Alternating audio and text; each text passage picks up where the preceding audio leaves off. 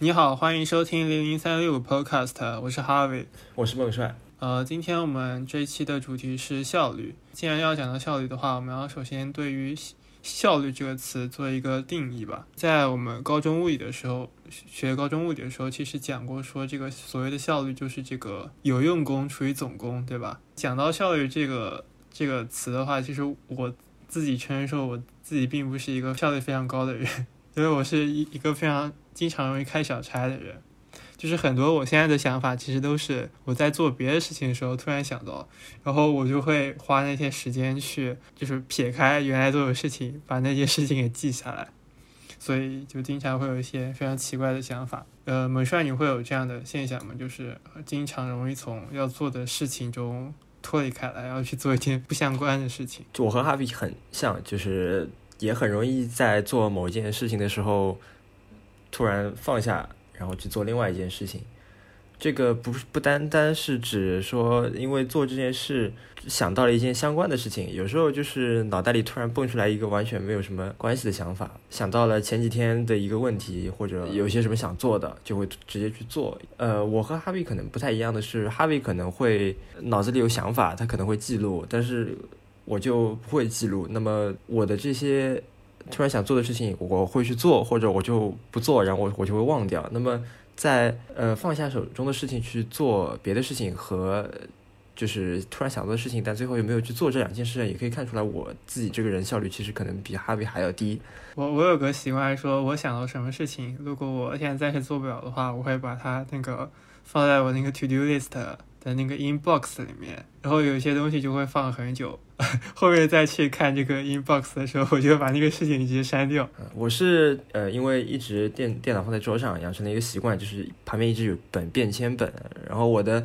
笔记本电脑的键盘上面就会被我贴满，然后有的时候上面会有一一个月之前贴上去的纸条，上面有的事情没有做完。我就是很少会用那个什么便签来记录说我要做什么事情。因为我是一个就是笔记啊什么电子化做的还是比较完整的嘛，我都会统一放在那个我用的那个 To Do List 那个软件里，把那些东西记下来。我要做的有些事情可能会涉及到说某个网址或者某个视频，我需要跟他把它与这个事情相关联的东西也记下，所以我就会用那个电子化的产品来做这个事情，而不是使用那个手写的便签。然后说到这个，我是一个非常低效的人。呃，我是怎么尽可能让我自己不会去做别的事情，就是需要一些外在的力量的约束嘛。在这个暑假开始用的两个软件，一个软件叫做 Freedom，这个 Freedom 这个软件是可以限制限制你在一定时间内不使用电脑上的就是某个软件或者访问某个网站。呃，因为我是。呃，不怎么用手机去做学习相关的事情的。手机对我来说就是一个完全的娱乐设备，以及跟朋友交流以及建立保持联系的一个工具而已。所以说我大多数事情都是，呃，在这个电脑上完成的。呃，可能对于大多数人来说，呃，比较有用的像那种番茄钟啊什么的，或者像 Forest，就是我待会会提到那个 Forest，就是那个种树。可能对我来说没有那么的有用，所以说，其实在这个暑假之前，我是根本没有买过 Forest 这个软件的。为了让我在电脑上不去做一些奇奇怪怪的事情，我就是购买了 Freedom 这个软件，它可以提前设定说我在每每个星期一到每个星期五的几点到几点，我不能访问哪些网站，不能打开什么 APP。然后我现在一般来说的那个设置就是不允许我打开像 YouTube、Twitter、呃哔哩哔哩这些，就是我经常会去看的网站，而且这些网站看上去只要一打开，可能就会刷个不停那种网站，会把它禁掉。软件的话，我一直禁用的都是那个 Telegram，因为 Telegram 上也有很多一些我经常会去看的东西，我。必须要把它禁掉，否则我会时不时去 check 一下，说有没有什么最新的什么商业新闻啊，或者什么大爆料啊，或者什么事情，我会去看，所以我必须要把它禁掉，不然就会很影响我的效率。文帅，你会有什么就是自己经常的软件用来禁掉自己某些？呃，做的事情的这种软件吗？我是在呃高中的时候开始用的 Forest，跟哈维不一样。Forest 当时在高中的时候，因为用的是安卓的手机嘛，没有用现在电脑用的那么多的一个学习。那个时候 Forest 对我来说还是比较有用的，而且当时其实它还有一个类似于社交或者说比较的功能，你可以看到你的好友种了多少树，就大家开始卷起来了。到现在呢，其实我手机上。主的要用的还是苹果自带的那个限制应用的使用时间的那个功能，然后电脑上是没有，因为我电脑其实现在就是因为一些奇怪的原因，我不能用它打游戏了，因为显卡坏了，所以我现在其实进它不进它没有什么太大的意义了。那你会有什么学习学到一半突然去刷 B 站这种事情吗？啊，那倒不会，因为这个。电脑上的 B 站，除了看那个《守望先锋》联赛直播啊，我基本上不太用电脑的 B 站看东西，因为电脑上 B 站我账号登的是学校的那个官方的账号。我是大多数内容我是在电脑上看的，我手机其实就手机我主要用的就是刷那个视频那个时时间流，然后把他们加入稍后就看。然后在电脑上看，因为我觉得手机屏幕太小了，有些东西看不到，然后很容易就是说，呃，那个弹幕就会把整个视频铺满，所以我会在电脑上看，因为我电脑那个浏览器装了一个就是弹幕助手相关的那种插件，观看体验会好很多，而且同时可以看弹幕，特别是一些长一点的视频吧，就是越长的视频就越有可能在这个电脑上看，不在手机上看。嗯，那正好哈维讲到了这个浏览器插件的问题，我们接下来。也来聊一下这个我们两个人在电脑上浏览器的一些插件。那么我先来说一下我主要用的一些与效率相关的浏览器插件。其实很多也都是哈维推荐的。首先就是这个密码管理器啊，我使用的是这个 LastPass，它是有一个像保险箱一样，你可以在多设备上同步自己的密码。呃，但是呢，它在苹果设备上，就 iOS 系统上。会和自己带的钥匙钥匙串冲突，所以导致了为什么我也从来没有在呃手机上开过这个密码同步的功能。我最多是有的时候想不起来了，我去查询一下。因为其实对我来说，在呃网页上登录的话，主要还是在电脑上完成。呃，有了密码管理器之后，呃，虽然现在的很多浏览器本身也支持多设备间的密码同步。呃，但是呃，它的一些功能，比如说这个密码生成，就可以让我不用去创造很多复杂的密码啊，保还可以保证我重要的几个密码的安全。接下来是可能大家很多人都会有的一个插件，就是油猴 t e m p e Monkey 这个插件呢，我里面用的其实也不是很多。当时疫情时代，为了刷网课，呃，装了一个刷网课的小助手，才在油猴里装了第一个插件。后来也是哈维推荐了一个视频播放的一个脚本。那么，因为我们一直用的视频播放软件都是 Pod Player，那么有一些快捷键就可以操作上和脚脚本在网页上看视频的时候保持一致。比如说，呃，常用的加速、减速，包括这个调整一些画面质量之类的。再接下来是一个叫 Listen One 的一个音乐播放软件。其实刚刚跟哈维聊的说那个 Google Translate。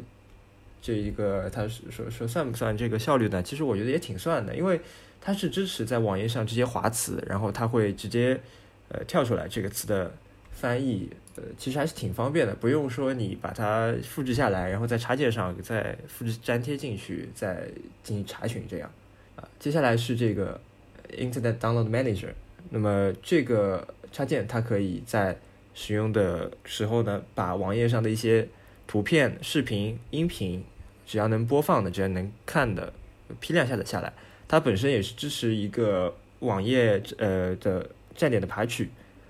呃，它可以设置，比如说爬几层啊什么的。有时候我需要从网页上搞点东西下来的时候就很方便。我觉得这也是提升效率的一种方式吧。接下来还有，因为我接触这个视频制作或者说设计方面的工作，那么有时候我需要在网页上。取些颜色，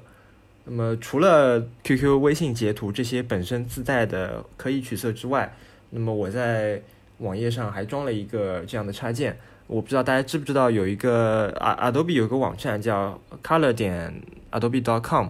那么这个网站是可以查一些颜色的搭配的。那么我这个插件呢，就可以在取色基础上也找到一些相对的这个，比如说对比色什么的之类的颜色搭配。不用说，我要某些截图上面取完色之后，再去网站上再去做一个调整。呃，那么接下来请哈维来聊一聊他在浏览器上那些插件。呃，首先我来讲一下我用的这个密码管理器啊。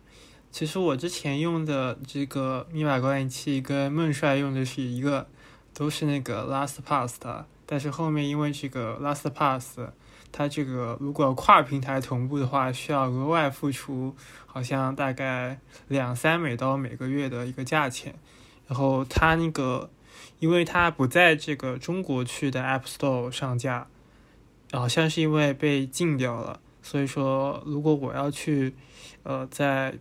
美我的美区账号上支付的话，就要绑定那个信用卡。然后，因为我现在没有那个就是外币的信用卡嘛，所以这个现在呃用这个 LastPass 就非常麻烦，所以我后面就换成了一个它的竞争对手，叫做 Bitwarden 的这个密码管理器。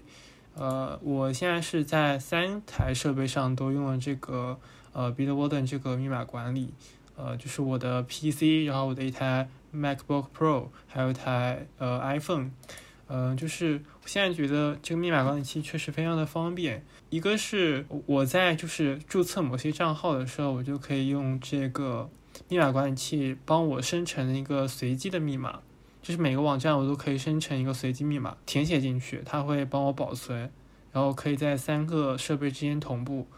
呃，这个首先是解决了说，如果我所有网站都用同一个密码或者用相似的密码。呃，其中有个网站被黑客给黑掉的话，那我可能别的平台的账号也可能是处于一个岌岌可危的一个状态。密码被这些什么社工库给收进去的话，会有一些不法企图的人，就是尝试编写一些字典来爆破你的其他账号。嗯，这是一个安全上的考量。然后另外一个是啊，我这个注册的账号实在是太多了。我现在这个 Bitwarden 里面就登记的这个账号有二百七十三个账号，所以说，呃，如果我这不用这种密码管理器去记，然后我还想每个账号密码不一样的话，自己手动记起来就会非常麻烦。如果我用一个什么 TXT 文件记下来的话，自己还要每次去手动的翻查它，就非常的麻烦，所以我就用了这个 Bitwarden 这个密码管理器。然后下面是这个我用的。叫做 Rescue Time 的插件，然后这个我可以放在后面讲。这个是用来记录我在呃浏览器的哪些网站上花费了多少时间的一个插件，它要配套着另外一个桌面端的一个软件来使用。当然我也会说到这个 Rescue Time 这个软件。呃，后面的话是这个呃 One Tab，One Tab 这个插件是猛帅。啊，木帅其实也有在用嘛，就是 OneTab 这个插件，就是当你呃这个标签页打开的很多的时候，可以一键把这个标标签页就是全部把它集合起来，变成一个集合。其实这个在那个 Microsoft Edge 这个软件里面，其实也有相应的功能，叫做集锦，但是我不怎么用它，就不太好用。我一直用的都是这个 One Tap 这个插件。它可以把这些标签变成一个集合，然后你可以把这个集合分享为网页，可以分把这个集合再分享给你的朋友啊什么的，类似一个分组的事情嘛。因为我经常会做一些什么，呃，某些话题的研究嘛，然后很容易就打开很多个 tab，这件事情还没有结束，但是又有别的事情要过来要做，所以说用这个 one tab 可以把这个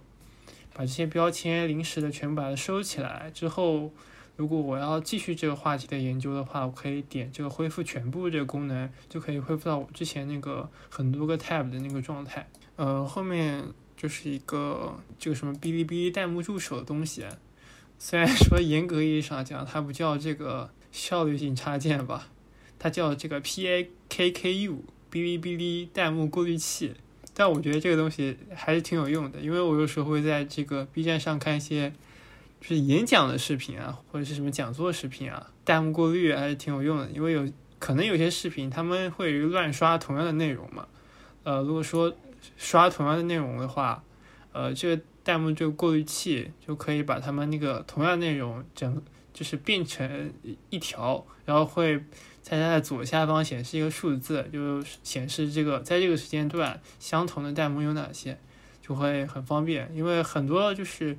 特别是一些高人气的 UP 主，那些视频都会有什么固定就刷的弹幕的套路。用这个过滤器的话，就可以就是让这个视频稍微容易看一点吧，我觉得就不用说我错过哪个地方，我需要再回看一下。就这种某种上也是一种效率的提升吧，我觉得。然后后面是这个叫做一个检阅的插件，这个检阅的插件是我最近才开始频繁使用的，虽然我之前就安装了，就是它可以让一个网页进入一个阅读模式，就去掉那些呃没有必要的东西嘛，是比如说可能看一些新闻新闻网站或者是什么一些博客网站，会有一些乱七八糟的东西，但是点。点开这个简阅的话，它会去掉这个网站的非主要内容，只留下那些主要的文字，然后可以在接下来一步做别的事情，比如说我要把它保存在我的 Notion 里面，然后它有个工具栏，里面就有个动作，就是你可以把它保存到 Notion 里面去。这就是我要向大家介绍的这个浏览器插件。那么除了呃浏览器插件以外，我们还有一些在呃电脑上经常会使用的提升我们效率的一些应用。那么呃我来讲的就是一个 UWP UWP 应用，呃叫 Quick Look。这个众所周知啊，我是本群里面唯一一个没有 Mac Mac 的人。这个所以有时候很羡慕他们有呃空格预览的这一个功能。那么很幸运在在呃 Microsoft Store 里面有这样一个应用，呃实现了。包括呃图片、文档，还有一些呃 PSD 啊之类的这些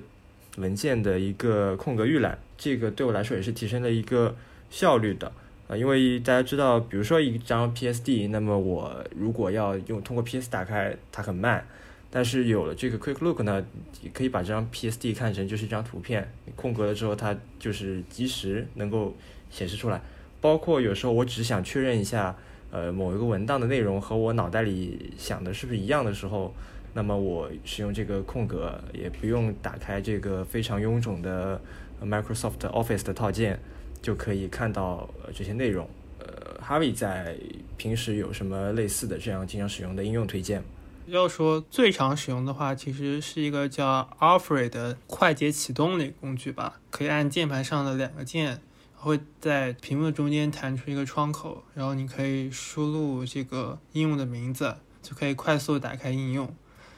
就是这个是在 Mac 上的一个软件，叫 Alfred。呃，然后我在 Windows 上有类似的软件，叫做那个 Works，W-X-Works。效果就是我按这个 Ctrl 加空格键，就会弹出一个窗口，然后我在里面输入这个应用的名字，可以打一半就行了，它就会。弹出一些候选项，这样我就可以很快速的去打开某些我要打开的软件，因为我也是这个电脑上软件装的比较多嘛，如果我要去这个开始菜单里面翻的话，就会非常麻烦，或是或者是在桌面上如果要放的话，就会铺的全都是这个图标，反而反而还是找不到，所以我会用这个用键盘的方式来把一些应用给呼呃呼出来，就是我在。呃，Windows 上用的就是 Works，然后 Mac 上是这个 Alfred。然后其实我在手机上也会有这样的操作，就是从这个屏幕中间往下滑，然后去用那个搜索栏去打那个应用的名字，而不是去翻。就是现在不是 iOS 十四有个就是应用的那个抽屉一样的东西嘛，可以把所有的应用放在里面。其实这个应这个功能出来之后，我没有怎么去翻到最后一页去找那个应用在哪里。我每次都是从屏幕中间往下滑，然后去搜索一下。有些时候这个往下滑，它现在不是有个 Siri 建议嘛？有时候会挺准的，就是往下滑，就那个 Siri 建议里面就你想要用的软件。我们虽然不知道你有没有这样的，就是用键盘呼出那种应用的这种。嗯，尝试呢。我的 Windows 呼出应用都是直接按 Windows 上打字的，我也不知道为什么要多加一个这个软件，是这个软件和这个直接按 Windows 打字有什么区别吗？就是应该算是我的一个个人习惯吧，因为我其实在 Win 十之前就一直用这个软件，然后我觉得，呃，现在这个软件，我觉得它速度还是挺快的，然后它它可以就是不支持这个模糊搜索。如果你在 Windows 搜索的话，你可能需要稍微精准一点吧，是吗？我觉得，比如说我要打网易云音乐这个东西，我不需要打网，我只要我只要打个 W，可能我就可以打开网易云音乐了。对，我打开 W 就是 Word。那我觉得这个可能跟就是呃，他学习的你这个使用某些特定的应用的频率什么的有关。或者说，我想打开这个网易的这三个软件，比如说网易有道，然后网易呃 UU 加速器跟网易音乐，我只要打 WY，然后这三个东西都会出现。那 Windows 现在是没有这个首字母的搜索，它跟那个 iOS 自带的这个搜索一样，是不支持首字母拼音首字母的搜索的。对啊，所以这就是优势所在。然后它其实是可以装一些脚本的，但是我。Windows 不怎么作为生产力工具来用，所以我也没有装什么特殊的脚本。呃，我在那个 Mac 的 Alfred 里面就会装一些脚本，就是打几个字母就可以快速完成什么功能啊什么的，就快速的把我这个一些呃生一些记录东西同步到我那个服务器的一个数据库上面。如果没有这个脚本的这个功能的话，我可能需要每次打开那个命令行。呃，打每次打开我那个终端，然后去输那个命令，就会很麻烦，所以我把它写成了一个脚本。那每次也就是按这个 Mac 键盘上的这个 Option 加空格键，然后打三个字母就可以完成这个操作，就是确实效率上会有很大的提升。然后这个 Alfred 应该是我电脑上非常常用的一个软件，就是从。我当时看了一个记录嘛，就是从二零一八年的九月三号开始，我开始用 Alfred 这个软件，我已经用了八千六百一十八次，就是连截止到二零二一年的六月二十号，平均每天八点四次，有很多软件我都是，呃，通过这种方式来打开的，就是除了我在 Dock 栏上面的其他软件，我 Dock 栏上放大概就是微信啊，呃，或者我的 Outlook 啊这些。非常常用的，其他软件基本上都是用这个 Alfred，然后键盘输入来这个呼出的。另外一个我比较常用的软件叫做 Draft，Draft 是一个就类似于草稿软件吧，就是每次你在打开的时候，它都会新建一个全新的一个界面，然后只要就可以直接在上面打字。但是这个打字其实并不是一个特别新鲜的功能吧，你就可以。自己可以很轻松写出这样功能，呃，它的，我觉得它很好用的地方在于它的 action 的一个机制，就是它可以内置很多的动作，就是比如说我想我写了一条文字，我想快速的把它发到微博上，如果在过去没有这个软件的话，呃，可能我在备忘录里面打个草稿，然后我要全选复制，然后打开我的微博，然后点击那个加号键。然后去，然后再粘贴一遍，然后再发送。但是如果有这个工具的话，然后加上它的一个分享的微博的一个 action，我就可以，呃，写好之后点击那个 action，就会弹出微博那个已已经把我那个呃刚才打的那东西放在那个要发布那框里面，我只要再按一下发送就行了，就会节省一定的时间吧。然后这个只是它其中的一个作用，然后像这些推特啊什么的，它不会再弹到那个推特那个软件里面，它会直接在 Offer 里面就发出去了，因为它是通过一些 API 什么的。但是微博的话，就是通过那个 URL Scheme 的那个功能，去把它呃切换到那微博那个发送的那个地方嘛。然后像或者是我最比较常用那个日记软件 Day One。也是跟微博一个道理，呃，再有的是，我有些时候你可能要跟一些人，就是发一些比较长段的东西，比如说你要跟你的领导汇报一些东西，我相信每些，大多数人应该都会打个草稿吧。没事，你会打个草稿吗？呃，会的，我会打开一个 TXT，然后先打完。我其实我桌面上专门有一个 TXT，里面其实都是我打的很多长篇的东西的草稿，我都不删的，都放在一个 TXT 里面。对，我是不会在微信里面直接打进去的，因为我很怕就是打错什么，然后不小心按到回去又发出去了，所以肯定会找个软件先打个草稿嘛，不，然后就 draft 就是基本上我放我草稿的一个地方，然后我打好之后就只需要，然后点一个 action，然后它会自动弹到那个微信那个地方去，然后我再选一个联系人就直接发出去了，就不需要，呃有一些多余的动作吧，就是能省下一些小小的时间。然后 draft 这个软件也可以通过 iCloud 同步，呃，有些长篇东西可能在就是电脑上打起来会稍微方便一点，但是它只能在手机上的某些工具发出去，这个时候这个云同步就会非常好用。然后最近我也是写，就是改了几个自己比较适合的 action 嘛，就是可以一键把我写的一些内容直接 add 到那个我的 Notion 的数据库里面，或者说直接发到我的那个 WordPress 上面，这样就会非常方便。或者说我写的一段东西，我可能要在很多地方发，我既要发微博，又要存在我的 Day One 里面，又要发推特，这时候我只要点三个 action 点下去就可以完成了，不需要再。打开三个应用，再复制粘贴、复制粘贴去完成这个事情，就是我觉得它很好用的地方，而且是呃，就是打开这样一个简单的软件，呃，速度很快，不需要用什么特别复杂的软件吧？我觉得，比如说，如果我没有的话，我可能要写东西，打开备忘录，我如果没有把它放在这个顶部下面那个栏里面，或者说把它放在别的地方，可能会稍微有点麻烦。或者说我还要去新建一个新建一个备忘录，但是 Drops 打开的话，它默认就是一个新的。我写起来其实没有什么特别大的负担。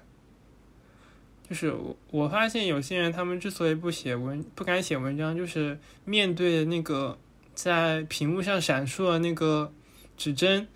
就感不知道写什么好。但是用这种比较简单的软件。自己经常多写一些小的东西、短的东西，就不会有这样的心理负担嘛。就是看着那个空白屏幕上，在那个闪烁的那个指针，不会不知道要写什么好。就是多写吧，我觉得是。接下来我再分享一个，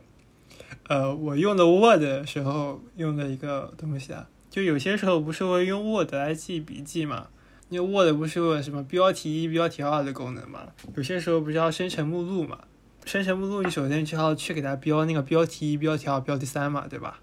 那你请问你是怎么给它标标题一、标题二的呢？不不，就是那格式，那格式那个栏里面不是有标题一、标题二什么的吗？就是那个可以直接选选择那个标题，那个我从来没有用过。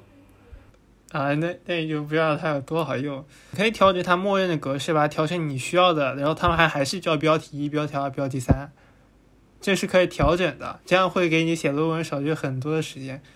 就你可以把它默认那个标题改成适合你的模式，比如说你要一点二五倍行距，你就可以调整它。然后你之后每次你遇到标题一的时候，你就把它选中，然后点标题，它就变成标题一了。好，又教你了一个效率的技巧。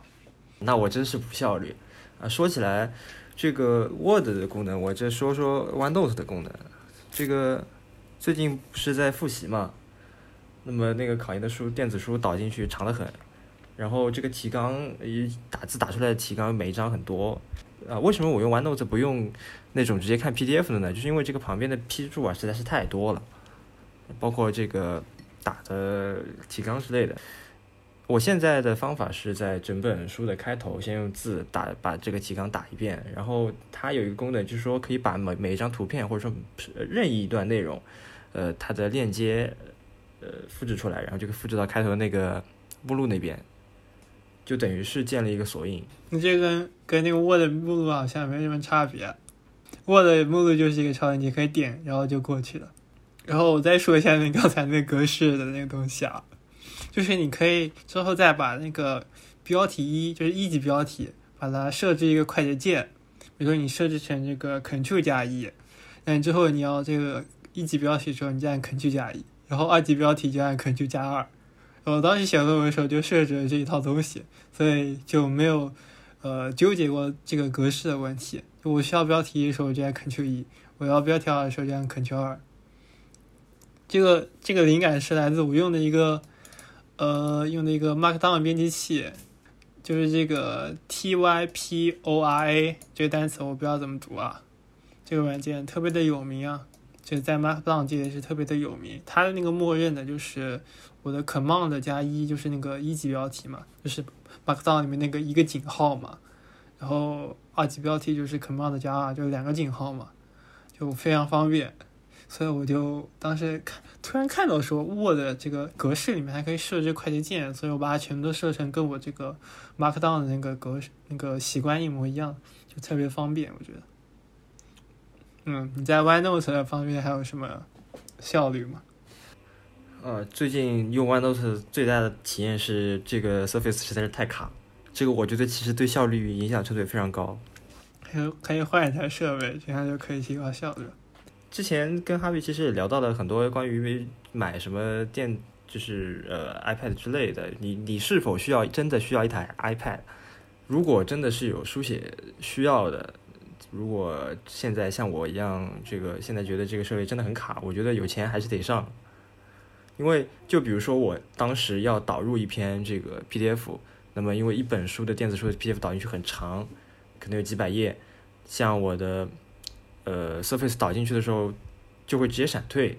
就会直接不成功，导致我整个导入的过程是要先在那台性能比较强的电脑上把它导入完之后，再等 OneDrive 把这篇 OneNote。从这个电脑上同步到 Surface 上，我才可以去开始做这个，呃，在 Surface 上做一个书写。那么，假如说有一个比较强的这样一个呃平板或者说工具的话，那么可以把这些步骤放在一个设备上。我觉得这个对设备提是提呃效率的提高也是有很大的帮助的。我觉得其实。是你使用的方式不太对，我觉得 OneNote 就不是用来插入一个几百页 PDF 的一个软件。哦，是的，它有一个专门的，就是打印输出，就是呃，这个呃 Windows 系统里面，你右键打印，它会专门有一个把这个东西发送到 OneNote。但我总觉得这种方式就特别的奇怪。如果是我要做的话，我可能会就是把它用 PDF 阅览器打阅阅读器打开。然后像有些阅读器，它其实支持一个叫做就拓展白边的功能。你可以把那个就是这样，本来一张 PDF 它可能是 A4 大小的话，但是你可以把它拉宽，那么旁边就会有留白，你就可以在旁边留白的地方进行批注。但我的这个阅读器不太行，这个我用的是据说是 Microsoft Store 里面最好用的一个叫 Drawboard PDF，它没有这个功能。就这样就可以解决你说的这个，你呃可能在本身那个 A 四的那个文本上批呃不够地方批注的一个问题，我觉得是吧？对，因为我比如说我的高数，它每一章节有很多很多的习题，那么我这个习题如果是打开就怎么说呢？我可能一页 PPT 或者一页资料，呃旁边再给我扩拓展一面相同大小的，我可能都不够打。你可以就是选择那个。多插入几个白页，就可以部分的解决这个问题。这个这个还是等万一等等我什么时候换设备再去研究一下。现在 OneNote 还可以用。嗯，接下来我来说说这个我用这个邮件软件吧，叫做 Outlook。我之前用的邮件软件其实都是那个 Spark 这个软件，但是后面我突然用了一下 Outlook，发现这个软件还挺好用的。就是它支持一个规则功能，可以帮我就是整理我的那些邮件，因为我收邮件其实还挺频繁的，但是有些邮件可能没那么重要，就是可能过两个月再看它都没有 没有关系，但有些邮件可能需要及时看嘛。然后 Outlook 它有那个规则整理的功能，就比如说哪来自哪些人的邮件，我可以把它整理到一个单独的文件夹里面。然后那个单独的文件夹，那个邮件收到的时候是不会通知我的，就也不会有通知的提醒。那么那些东西就是我就算不去看它也是没有负担的。那有那那些真正有意义的需要及时回复、及时查看的那些邮件就会真正的出现在我的面前。所以我觉得它那个规则整理确实特别的好用。那如果我用 Spark 的话，可能就没有这样的功能吧，我觉得。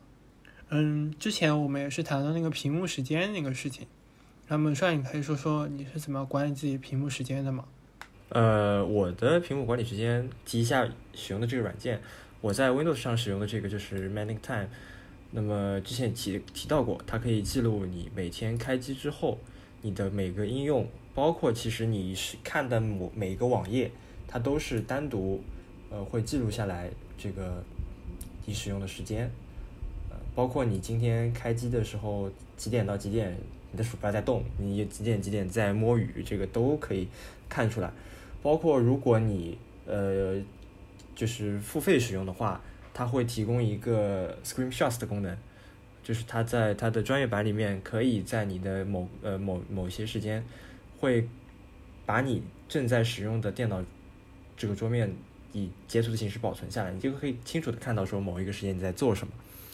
那么，其实我觉得我现在使用这个软件，并不能呃说在帮助我管理我自己使用电脑时间上有多大的贡献。我更多的还是呃去了解一下，我比如说这一周时间内在做哪些事情比较多，呃，可能在下一个阶段会做出一些什么样的调整，而并不是说今天我用什么东西时间到了，呃，就不再用它了，就不会像哈维刚刚说的，会禁止自己去呃浏览一些网页，使用一些应用，呃，其实自己看下来，最多使用其实除了浏览器。资源管理器，还聊天的，是啊，我就最近看到，因为电脑坏了，所以最近真没有打游戏，真就没有打游戏。然后这个 Surface 确实就是使用时间最长的就是 PDF 阅读器和 OneNote，也就看看，基本上也就知道，比如说最多的最多的用处就是看看上个上个月可能守望先锋打太多了，有点罪恶，就是下下个月少打点。但其实有这种感觉的话。这个自己本身也会感觉出来，比如说自己事情很多的时候，确实这个打游戏或者说什么事情就会少做，可能也不是很太很需要说用这个数据去让自己做这样的改变。呃，然后我来说说我的屏幕时间管理吧。我现在说说手机啊，手机的话就是屏幕时间管理，我有个专门软件叫做 Offskin，这个就是它可以在我使用达使用时间。使用手机的屏幕时间达到三十分钟、一个小时这样单位的时候，它会提醒，弹个通知，弹一个通知提醒。然后以及我在走路的时候玩手机，它会疯狂的提醒我走路不要玩手机，走路不要玩手机。然后它还会记录那个，就是我拿起手机的每天次数。就这个东西，虽然说对我来说确实没什么用。但有时候提醒稍微有一点用，它最有用的地方在于提醒我不要长时间看手机，就它十分钟的时候会提醒一次，我看手机长达十分钟，连续十分钟的时候它会提醒一次，十五分钟还是二十分钟的时候再提醒，就每十分钟会提醒我一次不要看手机，确实有点用，这个时候我就会回去看电脑，就不会看手机了。然后他每天早上十点的时候就会发一个通知说你昨天看的手机多少时间。相比于前一天是增加还是减少？然后它还会有个什么设计个限额嘛？虽然它那个限额没什么用，而且这个东西它一定要保持在后台。而且像我的手机其实比较老，它就自己会突然断掉。啊，那那我倒没有这个情况，因为我我那个手机稍微新一点嘛，就不会有这个情况，所以那个软件就一直可以用。这个是我手机上的屏幕时间管理，另外一个是一些软件，就是用的那个系统层面那个，就 iOS 十四那那个系统层面那个屏幕时间管理。我设置是我一天只能使用微信一个半小时，然后像那些什么微博软件，好像设置是一天不能超过三十分钟，然后以及这个晚上就是大概是晚上十一点四十五分钟之后，那我所有软件就都不能用了。就所有的 app 都不能用，那个时候我就应该睡觉。就所有 app 都不能用，虽然我可以主动延长那个时间吧。就屏幕时间这个东西，很很奇怪的地方，说你可以输了一个密码，然后继续使用。就有些时候我会，虽然这一天你刷了微博超过三十分钟了，但是我可以输一个密码就继续用，除非说你把密码让别人设置，这样你就不会有这样的困扰了。青少年监管，家长监管，对，这样这样才能限制自己。就自己密码知道的话，还是会忍不住继续来个十五分钟，或者说来个一小时什么的，有一定的作用，但没有太大用。我觉得这个屏幕时间管理，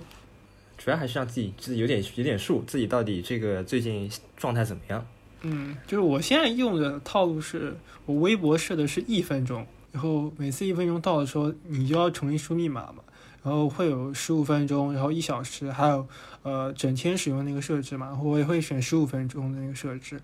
虽然一般来说不会刷到十五分钟，但是就是会告诉你说自己说，就刷这个刷这一次不能超过十五分钟。虽然一般来说都是六七分钟的时间吧，就是有个警醒作用，是我最新的尝试，也是当时看那个何同学的那个视频学来的。然后门门川，你想说说你关于手机的屏幕时间管理是怎么样的吗？呃，我手机屏幕管理其实最多的就是，因为我不太刷微博，主要是 B 站。我已经忘了我给自己设了多少时间了，但是就是其实跟他们的情况是差不多，就是自己每天正常的使用时间肯定是超过这个设的时间的。那么也是说这个一点点加，然后主要就是说有时候比如说看现在的呃视频流的推荐。你可能就是刚刚说了，我们两个人都很容易因为一件事情去，这个突然想到另外一件事情，然后就比如说我在看视频的时候，我看到一个知识，就是怎么说，它也比较知识点，它就是一个我不了解的东西，我就会去找相关的视频或者说相关的东西再去看，那么这个时候我就会。利用这个，比如说十五分钟的一个限额来提醒我，我差不多就到此为止了。这个知识可以不用了解下去了，该放下手机了。现在的推送实在是太可怕了，它这个相似内容推荐的很容易让你就是在一段时间内停不下来。包括其实现在视频长度啊也比较长，就是如果是要去看点什么东西的话，很容易就把很多时间浪费在这种我们之前提到的分心上面。然后这个关于微信啊，微信和 QQ 我是没有设的，因为 Q 微信上有时候会有这种奇怪的工作上的事情，这个还是得该回的还是得回。现在主要是说以前有一个非常不不好的习惯，就是有什么事情就秒回，然后秒回了之后，这个这个事情就停不下来了。现现在就是不重要的事情，我看到了可能就先放着不回。等到比如说中午吃饭的时候，或者说每过一个小时，隔了一个小时我再去回，就一小时之后，这个找我的人他就没有兴趣找我了，我就可以把这个事情逃掉。就是就是有的人他找我可能是要干什么事情，然后这我不回他，他就去找别人干事情，或者说他也知道要找我干什么，不至于说再过来，然后跟我搞不清楚说找我干嘛。我现在其实非常讨厌那种。就是你，你要他要找你做某件事情，但他不能一次性把问题全部说清楚的人，是就问你一个在吗？这种人我不会回答消息的。我我现在倒没有遇到说问在吗的人，但是他会把问题说一半，不会把整个问题说完。这个我其实还是不不觉得不太好。我会把我会把问题说完，然后让别人再回复。找找人有什么事情就说嘛，人家看到了自然会。回复你，或者说帮你解决你的问题，你就问一个在吗？鬼知道你想干什么？这种我是绝对不会回的，太浪费时间了。然后我还特别讨厌那种喜欢问那个，就百度上能找到问题的那种人。我，你当时很久之前不是给我发过一个吗？帮你百度一下。对，这种人我就 我会帮他百度一下。嗯，之后可以升级一下，帮他谷歌一下。嗯，也也不是不行。还有还有这种什么效率很低的呢？比如说有个人他突然有一天过来问我啊，这个你能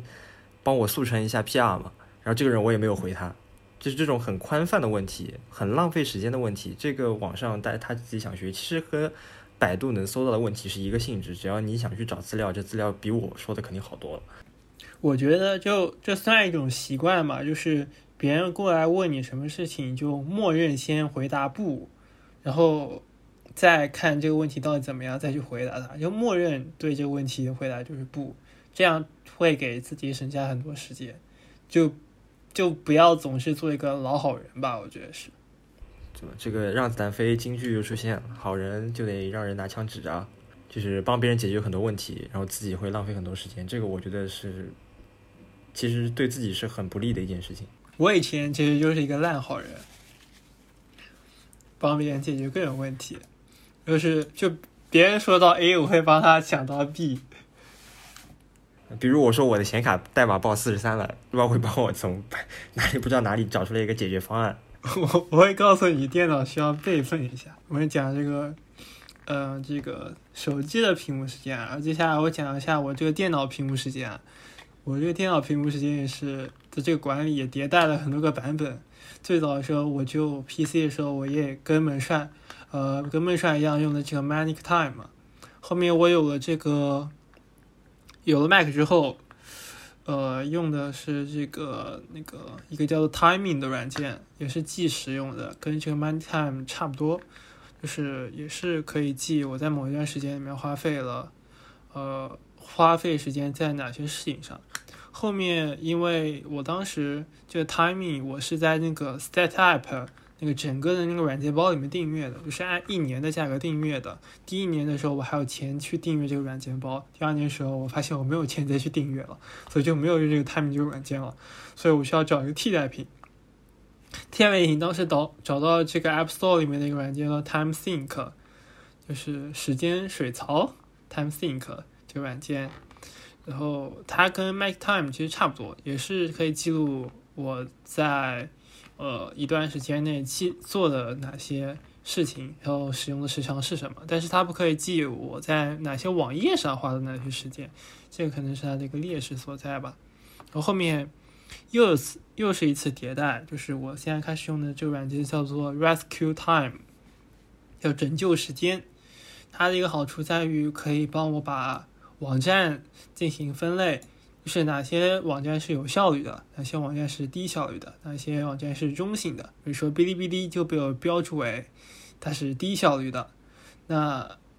我在一天使用之后，它就是使用的时候，它会有个图表嘛，会显示你今天的效率值是多少。它会按照我使用的这些软件，然后看这些网站的时长来去计算一个数值，然后就可以 check 一下，说我今天效率高不高。我有没有花在视频网站上花了太多的时间？它会有个数值弹出来，然后它其实它会每周给我发一个邮件，说你这周在效率型软件上花了哪些时间，在非效率软件上，比如说在看视频网站上花了哪些时间，它每周会给你发个邮件进行反馈。但是如果你愿意付费的话，它可以。你可以设置每天设置一个目标，比如说你今天不能看这个视频网站超过一个小时，你可以设置一个目标。但当你快要达到这个数值的时候，就比如说你看视频达到五十个五十分钟的时候，它会发一些提醒给你，说你不能再看了。就是这是它的一个付费的功能，它那个大概是一年要五百八十八块钱，现在我还 我也没有去购买它。人民币吗？还是美？人民币。人民币一年是五百八十八块钱，然后你也可以设置像我刚才说的那个 Freedom 那些禁止的软件，就禁止网页或者禁止应用的一个功能。我觉得它，呃，相比我之前用的一个软那些软件，像 Magic Time 或者 Time Sync 的好处在于，它可以主动提醒我说，呃，你使用的时长是什么？因为我其实虽然我用 Magic Time 确实用了很久很久时间，但是我去。Check 它的那些数据的时间，其实呃次数是很少，可能可能一年就两三次。我可能不像孟帅一样，可能会经常去看那个数值。我不知道你会经常去看那些数据吗？我基本上是一个一周会看一次。其实就跟你那个给你发邮件的，就人家直播给你发的邮件，我是自己点开来去看。就我我我装 MacTime 从我高二开始装，我基本上打开的次数不超过二十次，我记得。就我很少去 check 它，它只是在后台一直孜孜不倦、无怨无怨无悔的在那边运行着而已。我很少去 check 它，所以我需要一个能够主动提醒我的软件。所以我当时就换成这个 Rescue Time，它这个免费版的功能，我觉得就已经满足我的大多数的这个需求了，就可以记录时间，然后可以主动提醒我，然后它可以每周生成报告。然后，如果之后你付费的话，可以设置一些什么每周使用时长的一些目标啊什么的。就你可以设置你这一天要在呃，就是效率软件，它会分类嘛，或者说效效率软件上花哪些时间。然后在这个嗯，些什么视频网站啊，或者聊天啊、听音乐这些所谓的呃不效率的事情上花费那些时间吧。我觉得这个挺有用的，确实是。啊，最后你刚刚不提到了那个听音乐嘛？嗯，我知道哈维他的曲库非常的杂，这个我不知道哈维对于你听音乐和效率这件事感觉是怎么样？呃，因为我是网易音乐，大概有一千一千五百多首音乐嘛。我我当时认识一个人，他网易云有五千首，网易云他喜欢的音乐里面有五千首。我现在听音乐全都是，如果我要听我喜欢的音乐，我就会开心动模式，或者开随机模式，我就不会按顺序去听，因为按顺序听有些歌永远都听不到，所以我会开那个随机或者心动模式。基本上这些歌单就是里面很多东西就，呃，很杂乱吧，就是各个风格都有。我听音乐不会有什么效率可言，我觉得，就直接随机，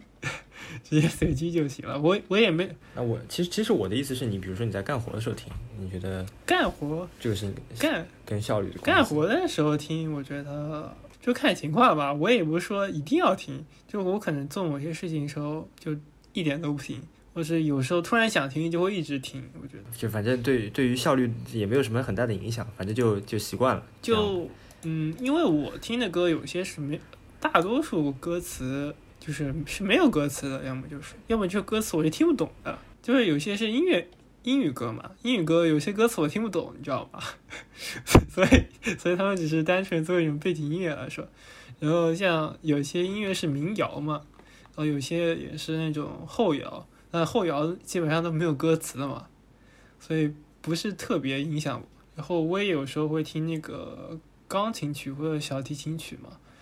所以我听的音乐不太会影响我的心情，就我很少会听那种带有情绪的音乐，我觉得就带有情绪音乐反而是会特别影响我的，我觉得是，就可能什么情歌啊什么的，我觉得会比较影响我。其他我听的音乐其实还好，不不怎么会影响我。我也不是说我要陷入某种有效的状态，我就会去听歌。我可能是觉得，呃，我做这件事情好像有点无聊，那我听一首歌，帮助我摆脱没有摆脱这种无聊状态，稍微没有那么无聊一点。稍微调整一下情绪，对，把自己这个情绪不让它往坏的方向发展。对，就听音乐可确实肯定会降低效率，我承认绝绝对会降低效率，因为你耳朵被占用了，你大脑的一部分被占用了，你绝对是会有效率降低的。但如果这个听音乐能够帮助我在维持这个百，比如说百分之八十这个效率这个状态下维持的更久，我觉得我是愿意牺牲那个百分之二十的效率的。我觉得，但是如果听那种什么情歌或者 rap 那种，就是我可能在做一些嗯缓和的事情，但是我突然听一首 rap 的话，就感觉非常奇怪，或者什么电音啊什么的。呃就就身体也会被带带起来，对这个时候效率影响的就不单单是脑子。对，像像我有程序员朋友，就基总啊，之前也上过我们节目，他那个网易云歌单里面全是那种，呃，欧美那种摇滚音乐啊，或者什么爵士音乐啊，电子乐，对对对，就那种节奏特别快的，因为他写代码嘛。对他听音乐就是需要欢快一点，节奏比较快。我我的话就没有那么快，就是我当我觉得我要睡觉的时候，我就我有时候会去听他的歌单，因为他的歌单节奏会特别快。那么本期节目到这里就结束了，感谢您收听零零三六五 Podcast，这是一档探讨热情与好奇心的播客节目，欢迎随时发送邮件与我们进行交流。我们的邮箱是零零三六五 Podcast at outlook dot com，我们下一期再见。